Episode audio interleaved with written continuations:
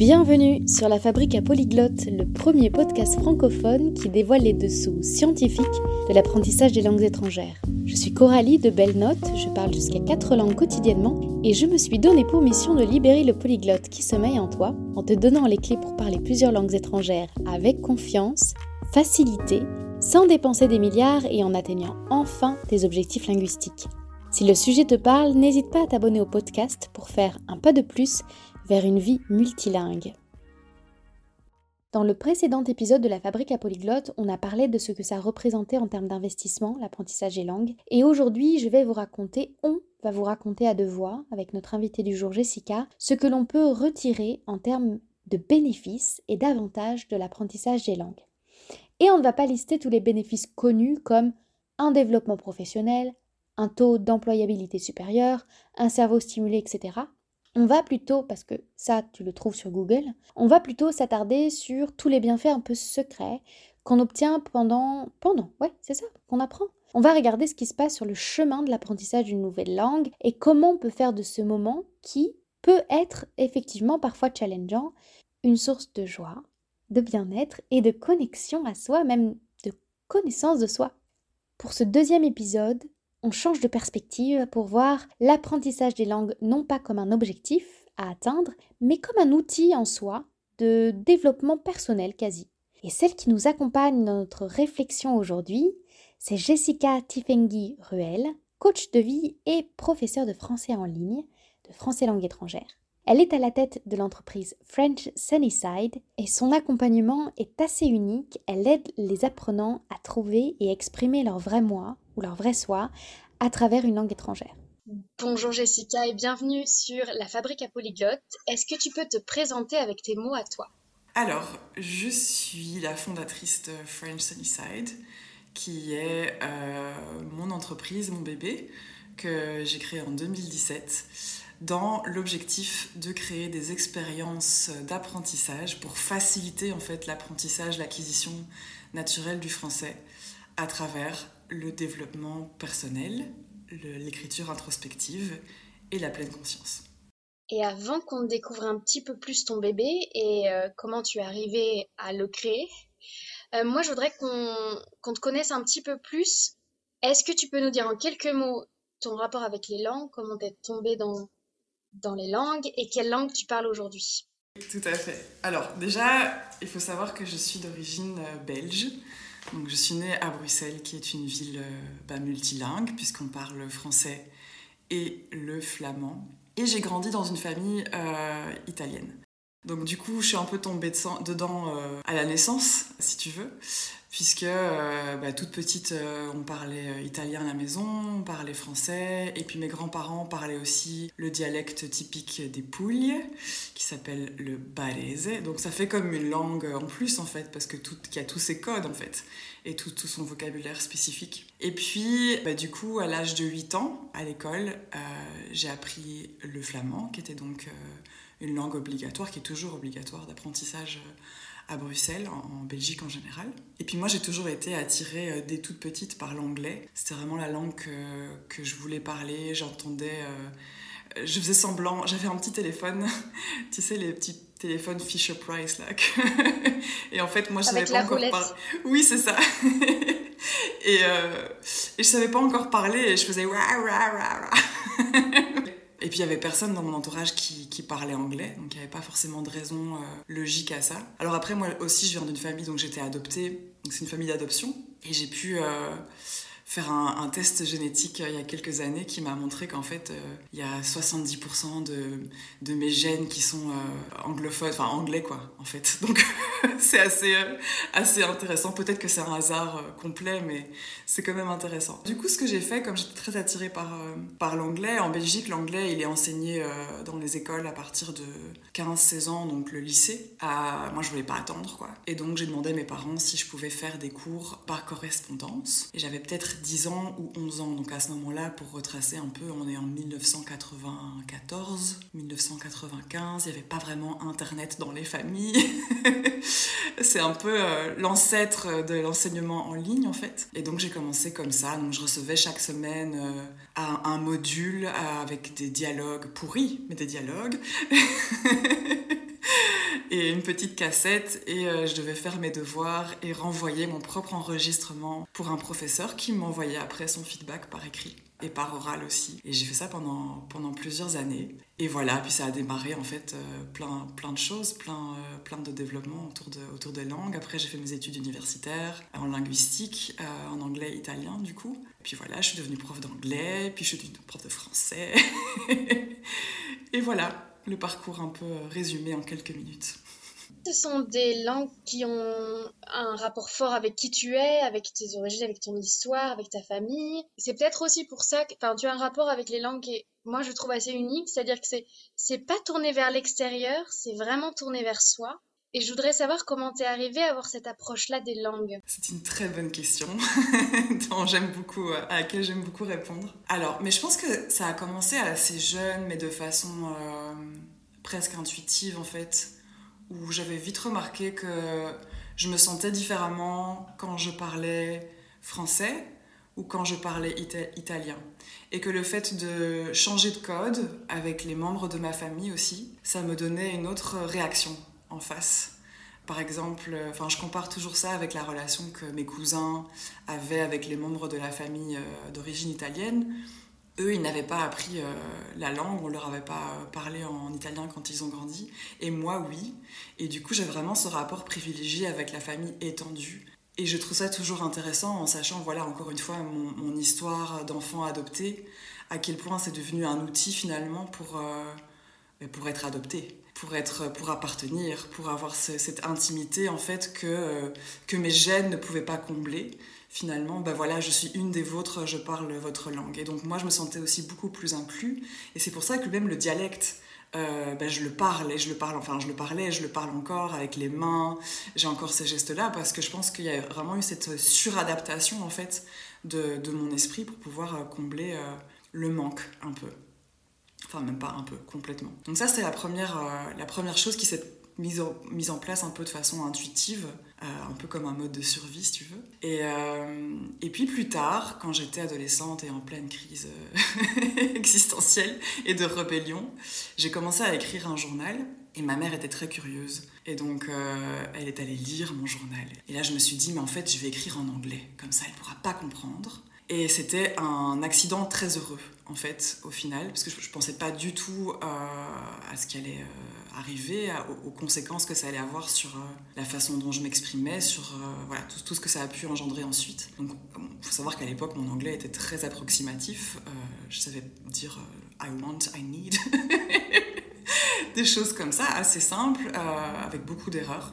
Et donc, d'une part, ça m'a forcé à lâcher prise de la peur de faire des erreurs dans la langue. Donc ça c'est plutôt du côté linguistique. Mais du côté donc euh, personnel et introspectif, bah, non seulement j'ai pu beaucoup plus exprimer mes ressentis, puisque de façon tout à fait logique, je savais que ma mère, même si elle allait lire mon journal, ne pourrait pas comprendre. Mais ensuite, à un niveau inconscient, il y a vraiment eu cette libération du moi authentique, celui que je réprimais en fait pour ne pas décevoir les gens et euh, tu sais, en développement perso, on dit, bah, le critique interne, par exemple, c'est la voix euh, internalisée de euh, nos parents. On a plein de conditionnements de par les attentes qu'on pose sur nous. Et quand on a une, enfance difficile, un trauma, euh, c'est pas juste le fait de l'adoption, il y a plein de personnes qui, euh, qui, sont sensibles et qui ont vécu euh, des choses compliquées.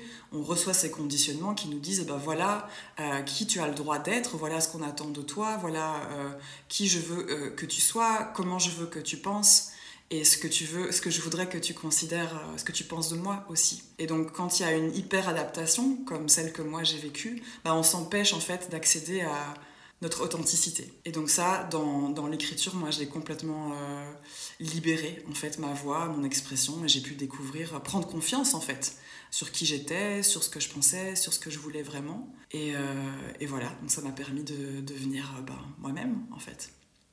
C'est très beau, je trouve. J'ai des frissons d'entendre d'entendre cette approche-là, mais vraiment de, des langues. Et c'est la beauté du podcast, c'est qu'on peut avoir des personnes qui viennent m'expliquer qu'il des, des petits hacks pour être euh, hyper productif ou, ou parler le plus vite possible, avoir des conversations, etc.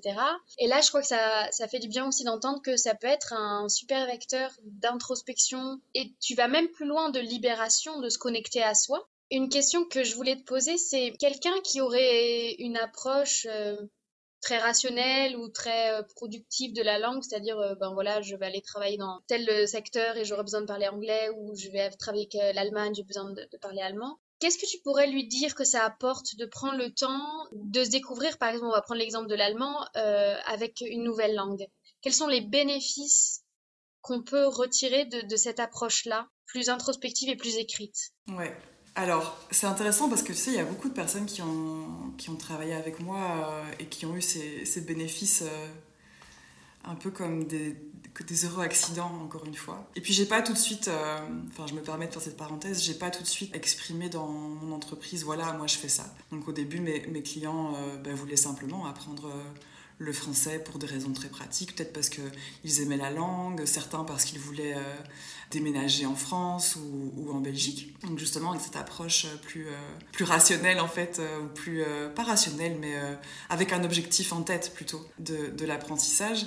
Et puis ils, en ont sorti tous les bénéfices en disant mais en fait moi je suis venue pour un cours de langue et je me retrouve hyper transformée dans ma vie. Qu'est-ce qui s'est passé? Donc le premier bénéfice, je dirais que c'est le développement de la confiance en soi et, euh, de ses capacités. Et ça, c'est aussi quelque chose que moi, j'ai pu, euh, j'ai pu tirer à travers l'écriture introspective, mais au travers aussi de simplement l'étude des langues, la littérature, euh, les, podcasts, les sujets qui m'intéressaient, en fait, d'utiliser la langue comme un outil plutôt que comme un objectif en soi. Ça m'a permis de prendre confiance en, en, mes capacités d'apprentissage, mais aussi mes capacités de, d'expression de moi-même. Donc ça, c'est la première chose. Au travers de l'écriture introspective, et ça, on le voit pas toujours, on est toujours, mais moi, j'ai pas envie de, de développer mon écrit, j'ai envie de parler mieux. oui, mais en fait, quand euh, tu développes ton écrit, quand tu, quand tu apprends d'une façon, euh, dans un cadre sécurisé, à t'exprimer par écrit de façon fluide, mais en fait, c'est une étape qui aide énormément à l'expression orale fluide aussi. Parce que quand tu penses de façon euh, fluide, bah, tu parles de façon fluide. C'est un peu l'étape intermédiaire entre euh, bah, j'apprends la structure de la langue et je la parle couramment en conversation. Un autre bénéfice, j'ai fait une petite liste parce qu'ils étaient, ils étaient importants à noter. Une autre petite, euh, un, autre bénéfice, pardon, c'est la découverte donc des aspects cachés et inconscients qu'on a pu euh, réprimer, un peu comme ce que j'ai vécu, comme, euh, comme je te disais. Donc c'est vraiment une libération de, l'expression de soi, et ça c'est quelque chose qui se passe euh, assez automatiquement dès qu'on commence à, écrire, en fait. Il n'y a pas spécialement un, un processus d'intention dedans. À partir du moment où tu t'assois et tu te demandes, bah, je vais écrire en anglais, en allemand, en français, en italien, peu importe, je vais écrire comment je me sens, ce dont j'ai besoin, qu'est-ce que je désire, de quoi j'ai peur, par exemple ces choses-là, elles sortent d'une façon euh, libérée. Pourquoi? Parce qu'il n'y a pas ce petit juge intérieur qui vient te dire non, il faut pas que tu dis ça ou ça c'est pas bien. On a vraiment tendance à se juger, à se bloquer soi-même. Et donc d'un côté, on a cet exercice linguistique qui se produit sur le papier, et d'un autre côté, on a aussi cette, euh, conscience en fait de soi qui se, qui se développe. Et moi, je pense vraiment que la confiance en soi, justement, dérive de la connaissance de soi avant toute chose. Et puis sur base de ça, une fois qu'on a vu, bah ok, ça fonctionne, bah, on peut le faire de façon plus intentionnelle justement. Et faire un travail euh, sur soi, sur l'acceptation de soi, sur euh, ce qu'on appelle en anglais de shadow work, donc le travail sur toutes les parts d'ombre en fait, euh, dont on a conscience, dont on n'a pas conscience, les choses qu'on a du mal à, accepter de soi-même. On peut le faire de façon plus intentionnelle. Pourquoi? Parce que c'est safe en fait. On se sent sécurisé en faisant ça il y a quelque chose d'assez magique. C'est comme si la langue qui n'est pas ta langue maternelle, et eh bien du coup, elle, euh, c'est comme si c'était pour du jeu en fait. Je le fais, euh, ben, c'est parce que c'est pour pratiquer. C'est juste pour pratiquer, c'est pas très grave ce que je dis, je me juge pas, euh, je le fais pour l'exercice, mais les bénéfices ils sont réels. Et ils sont pas juste réels dans la langue euh, que tu pratiques, ils deviennent réels pour euh, bah, toutes les langues que tu parles, donc ton, vraiment ton toi. Un exemple simple de ça, c'est euh, un truc qu'on fait souvent avec mes clientes et mes clients dans, dans mon abonnement, c'est le travail sur l'enfant intérieur ou le travail sur poser ses limites et apprendre à dire non. mais du coup, si tu es capable de dire non et d'exprimer tes besoins et de poser tes limites en russe, bah, tu peux le faire dans ta langue aussi et devant ton patron aussi. Est-ce que tu as aussi des anecdotes, alors sans aller outre euh, l'aspect confidentiel qu'il peut y avoir entre toi et, les personnes que tu accompagnes, mais des histoires qui témoignent de, ces bénéfices-là? Bah oui, alors il y, en a beaucoup, et puis comme, comme je te disais, souvent euh, les personnes sont étonnées en fait. Et, même maintenant où ma communication est plus claire sur ce que je fais, quand les personnes rejoignent un peu mon univers, c'est souvent par curiosité, par euh, ah, ça, doit être sympa, euh, euh, parce qu'ils sont attirés par l'écriture introspective, ils sont attirés par la pleine conscience, par l'écriture, enfin par la, créativité aussi, parce qu'on explore aussi l'expression artistique, poétique dans le mouvement, donc il n'y a pas que l'écriture qui est là. mais récemment, il y a une cliente justement qui nous a rejoint euh, en mars l'année dernière, donc ça fait à peu près un an qu'elle est, euh, est avec nous dans, dans, la bulle, qui est mon, abonnement euh, mensuel, qui m'a dit, en fait, je réalise que depuis quelques mois, mon stress et mon anxiété ont complètement disparu. Et j'ai appris à me faire confiance, à faire confiance à la vie, à dire non et à exprimer mes désirs et mes besoins à mon entourage et surtout, surtout à être gentille et douce avec moi-même. Alors pour moi, d'entendre ça, et en plus elle l'a exprimé euh, dans un groupe de conversation qu'on avait, je me dis mais quoi C'est tellement, euh, tellement fort en fait la, transformation que ça amène, que ça amène doucement. Il n'y a pas de, il a pas de maguette magique en fait. Et je pense que c'est ce travail introspectif de quelque part reprogrammer la façon dont on se traite soi-même avec beaucoup plus de douceur et de compassion et de compréhension et d'amour. En fait, l'amour, il il, dérive encore une fois de la compréhension de soi et, des autres. Quand tu comprends mieux quelqu'un, tu peux beaucoup plus avoir de la compassion pour cette personne et c'est vrai pour soi aussi. Mais voilà, ça arrive pas comme ça. Je pense que ça fonctionne aussi quand on le fait dans sa propre langue. Mais, euh, ici, donc, euh, la, langue étrangère devient un véhicule pour ça et, euh, peut justement faire des raccourcis là où on, on peut avoir des blocages par rapport à ça soi-même. Et est-ce que toutes les langues se valent? Est-ce que ce que je peux découvrir avec l'italien, je peux le découvrir exactement la même chose avec le chinois Je peux découvrir la même chose avec, je sais pas moi, le roumain? Ou est-ce que chaque langue t'amène à un endroit particulier Alors, dans mon expérience, chaque langue t'amène à un endroit particulier, euh, ce qui est magique. Parce qu'en en fait, une langue, c'est pas juste, euh, enfin, tu le sais très bien, c'est pas juste une structure, c'est pas juste un vocabulaire différent et une grammaire différente et, euh, des expressions imagées différentes. Une langue, c'est l'expression d'un peuple, de sa perspective sur le monde. Et donc, quand tu l'apprends, tu, tu adoptes en fait cette perspective sur ton monde et dans, l'approche que, que, je propose sur ton monde intérieur. Et donc, tu peux découvrir des aspects différents de toi. Tu découvres ta pluralité, en fait. C'est-à-dire, moi, j'ai tendance à être beaucoup plus euh, extravertie en anglais. Euh, j'ai tendance à être plus euh, enjouée en italien. Je me sens beaucoup plus connectée à mon corps quand je parle espagnol. J'ai envie de danser. et donc, c'est oui, c'est différentes parties de soi, je pense, qui sont, qui sont révélées. C'est un peu comme si le langage, c'était un prisme au travers duquel on découvrait bah, forcément d'autres facettes du monde et de soi. Je reviens à cette introspection par l'écrit. Qu'est-ce que permet l'écrit que permet pas l'oral? Et est-ce que si je suis une formation dans la bulle, par exemple, pour l'écrit, j'ai besoin de compléter ma formation avec de l'oral? Alors c'est une bonne question. Je pense que ce que l'écrit amène, c'est un temps de pause. Je pense que quand on se met directement dans la recherche de l'expression fluide orale ou de l'expérience correcte, pardon, l'expression correcte orale, euh, ça peut parfois être déstabilisant, ça peut parfois être stressant. Les personnes qui sont les plus introverties vont avoir du mal à faire ça, vont parfois se bloquer complètement et ne pas oser parler, entendre leur faute tout de suite et se dire non, non, non, j'y arrive pas. Donc ça, ça offre une étape intermédiaire de bah, déjà à te parler à toi-même quelque part avant de parler aux autres. Au niveau du développement personnel, c'est presque une activité euh, méditative. Je ne sais pas pourquoi je dis presque, c'est entièrement une activité méditative, puisque ça permet, comme la méditation, de créer une distance entre soi et ses pensées et ses émotions. Quand on les voit sur le papier, on peut consciemment décider de ne pas s'y attacher. Et c'est exactement ce que fait la méditation. C'est pas de dire euh, ne pas penser, avoir l'esprit vide, c'est pas du tout ça.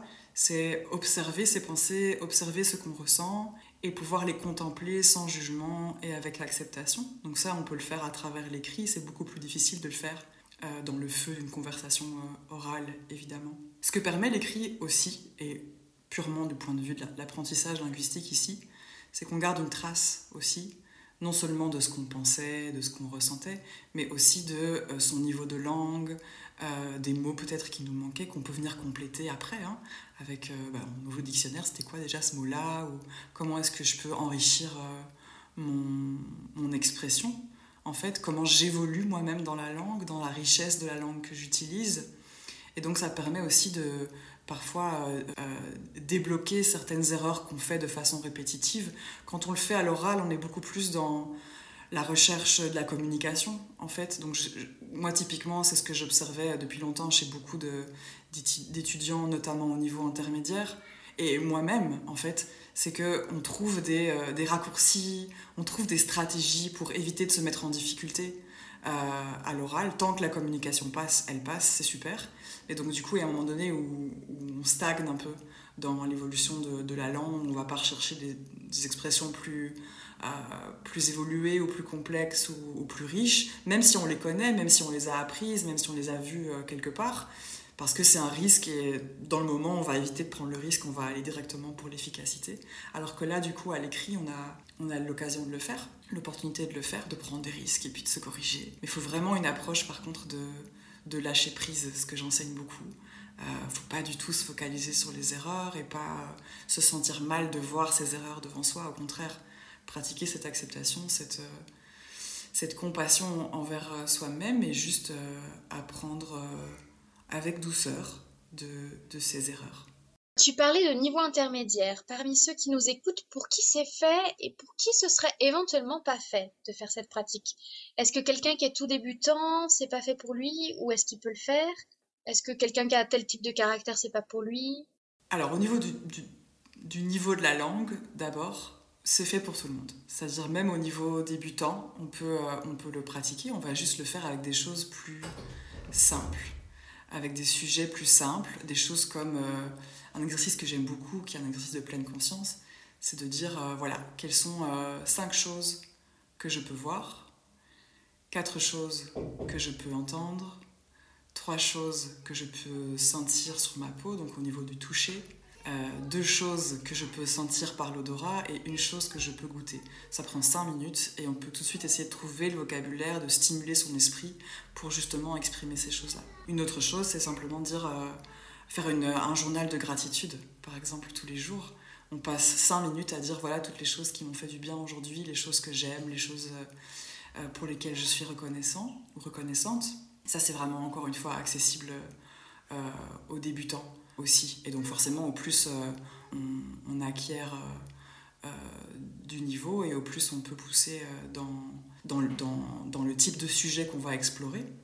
Moi, pour être tout à fait honnête, ça fait déjà longtemps que je n'utilise pas de sujet d'introspection spécifiquement, sauf si je veux travailler sur un point de mon développement personnel, par exemple.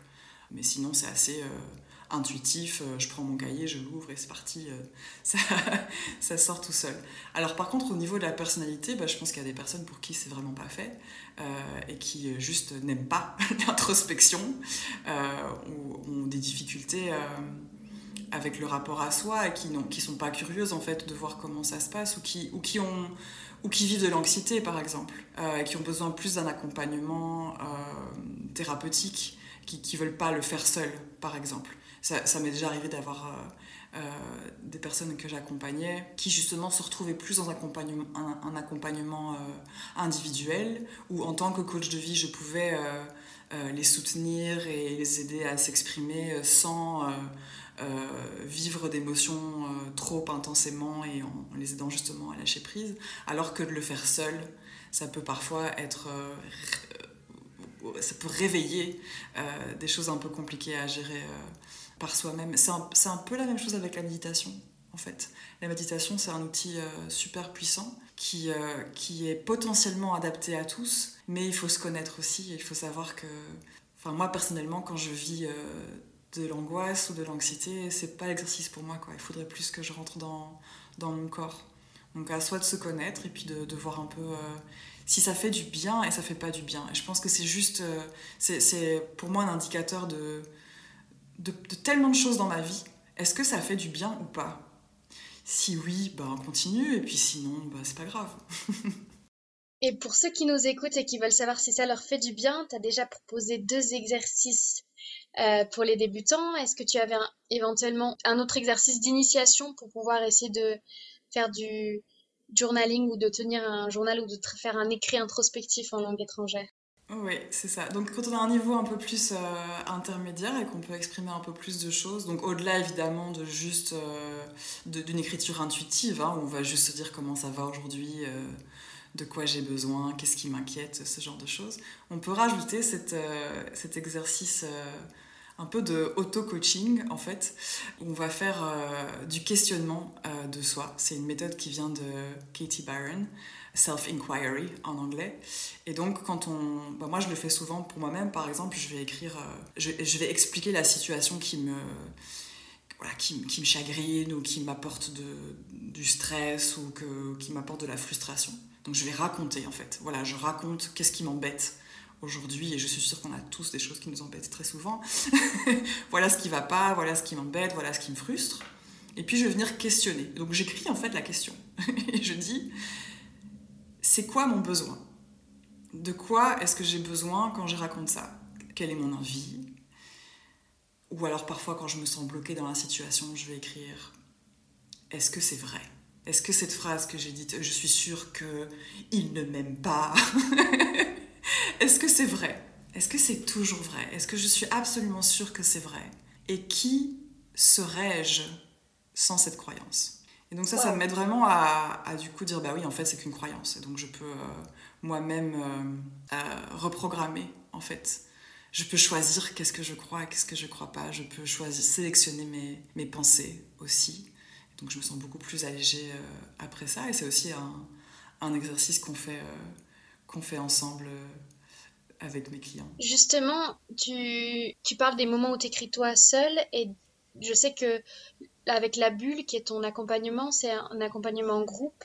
C'est mieux, dans quel cas c'est adapté d'écrire tout seul et dans quel cas c'est mieux ou c'est peut-être chouette de d'écrire en groupe ou d'être en groupe? Alors justement, moi ce que je propose dans la bulle, c'est un peu la conclusion de, des réflexions que j'ai eues euh, avec la question que, que, que tu poses. Donc ce qui se passe dans la bulle, en fait, c'est que chaque mois, on a un thème d'introspection, un, thème pardon, de développement personnel spécifique. Ce mois-ci, par exemple, c'est Oser la joie.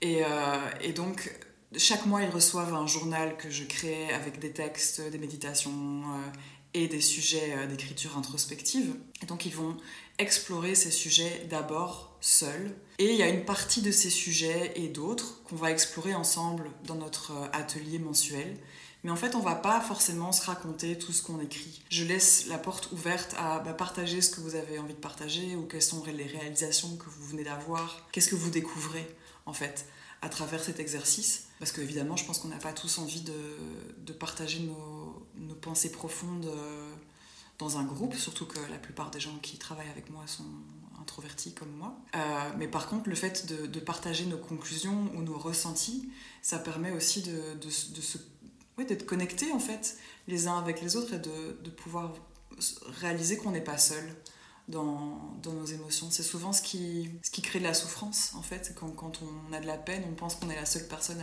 à, souffrir, que personne ne peut comprendre ça. Et justement, bah, là c'est une opportunité de, de, voir que non et qu'on peut tous se montrer de compassion et de la camaraderie dans, dans ces situations-là. Est-ce que on, est-ce qu'on le fait quand on en a besoin? Par exemple, j'ai besoin d'écrire, j'écris. Ou est-ce que tu inviterais à se dire, bah non, il faut le faire au moins une fois par semaine pour voir l'évolution dans la langue? Comment est-ce que tu abordes ce point-là avec euh, les membres de la bulle, par exemple? Alors, dans les membres de la bulle, ici, il y a vraiment une intention du coup, puisqu'ils ont rejoint euh, le groupe avec l'intention de développer leur conscience d'eux-mêmes et de développer euh, la langue. Donc forcément, ils vont écrire mensuellement. Certains écrivent tous les jours, certains écrivent plusieurs fois par semaine. Donc je viens pas moi derrière dire ah, qu'est-ce que vous avez écrit, qu'est-ce que vous n'avez pas écrit?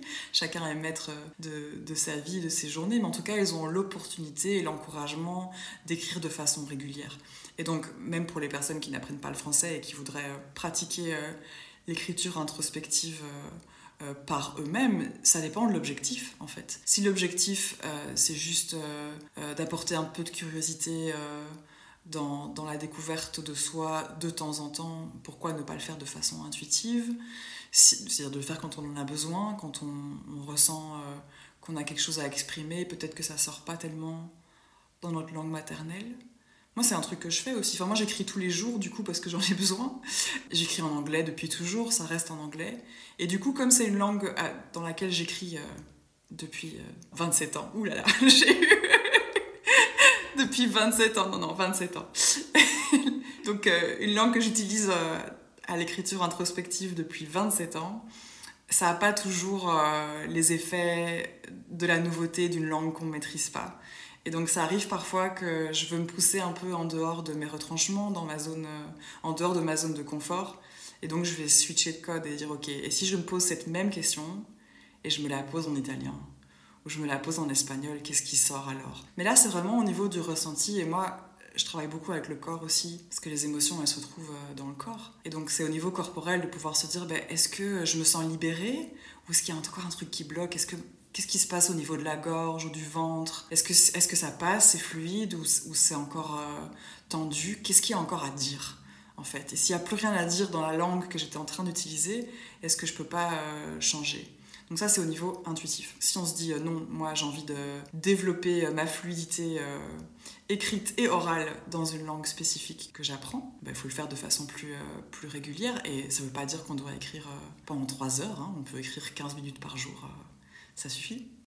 Mais, euh, mais t'as pas un conseil particulier aux gens que tu accompagnes qui est comme, euh, je sais pas moi, deux fois par semaine minimum ou ce genre de choses tu fais au cas par cas et... Ce n'est pas du tout mon approche. Une autre question qui, qui découle euh, de tout ça, c'est est-ce que quelqu'un qui a un objectif très précis, qui par exemple là on est en, euh, qui se dit bah dans trois mois je veux atteindre je sais pas le niveau B2 validé en, langue étrangère. Est-ce que c'est compatible avec ce type d'approche?